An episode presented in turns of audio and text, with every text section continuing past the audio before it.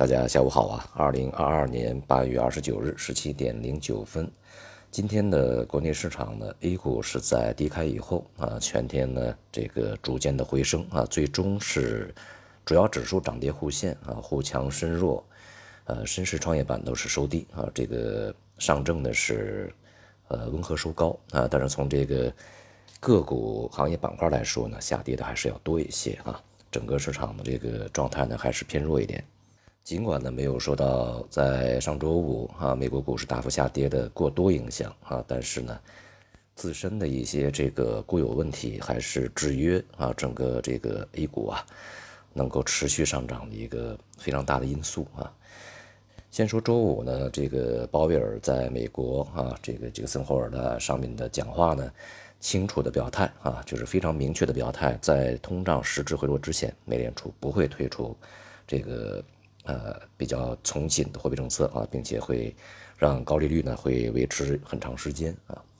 呃，虽然在这个过程中，一定这个美国经济以及就业会受到经济呃冲击，这个美国会经历一段时间比较艰难的日子啊。但是呢，呃，抗击通胀是首位啊。这样的话呢，就是更加明确了美联储不会为了这个救经济啊，然后去对这个通胀手软的啊。所以说这个。未来呢，无论是九月份的加息五十个点，还是七十五个点，其实都没有太大区别啊。他的意思就是要往上加，那么今年年底有可能加到四以上啊。那么明年呢，可能会继续的往上这个走四点五，甚至是接近五都有可能。因为现在美联美国的通胀是六嘛啊，百分之六左右。那么即使呢这个联邦基金利率维持在百分之四以上一段时间啊，对于经济的压力呢也是显而易见啊。这是外部啊，这个呢也是与我们的预期。呃，基本上是完全一致的啊。对于这个美股呢，在七月份到八月份呢这个反弹，我们在内部研讨的时候，把它定义为一个熊市中的牛市啊，也就是从更长的一个周期来看啊，或者从更长期的一个这个空间来看呢，就是呃一到三年之内，它是一个熊市的一个趋势啊。但是呢，在过程中啊，它会有反复啊，下跌一段时间以后会有反弹，那么这个反弹呢，有的时候也会。达到所谓的啊技术上的牛市的一个级别，比如说百分之二十的上涨，或者是什么跌幅的百分之五十的一个收回等等吧，这样的一个现象会出现的。但是并不意味着这样的一个阶段性的啊所谓的技术上的一个定义的牛市，它就会持续下去是一个长期牛市啊，不会，它只是熊市中的牛市，而熊市呢在持续，牛市只是过程中的反弹而已啊。国内方面呢，我们现在这个经济形势呢，大家其实也已经比较清楚啊，我们不再多说。尤其呢，在刚刚公布的，呃，前七个月工业企业利润的同比是这个负增长啊，所以说这个整个的这个对于股市的支持还是非常小。那么另外呢，就是在这个啊，在银行的相关报告里面指出啊，就是现在房地产呢，这个整个的资产状况可能还会继续恶化。那么下半年呢，会对。这个银行资产质量以及盈利呢，会带来更多的冲击啊，并且一些坏账呢还会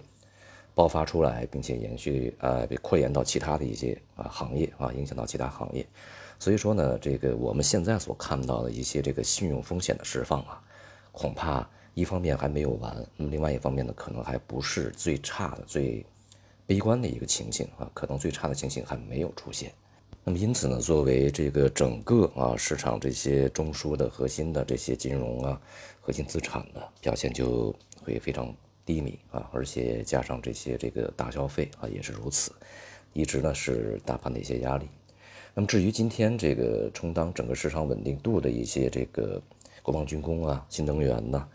呃也是在前期大幅修正以后啊，在今天呢这个出现了比较明显的反弹啊，但是这个反弹呢。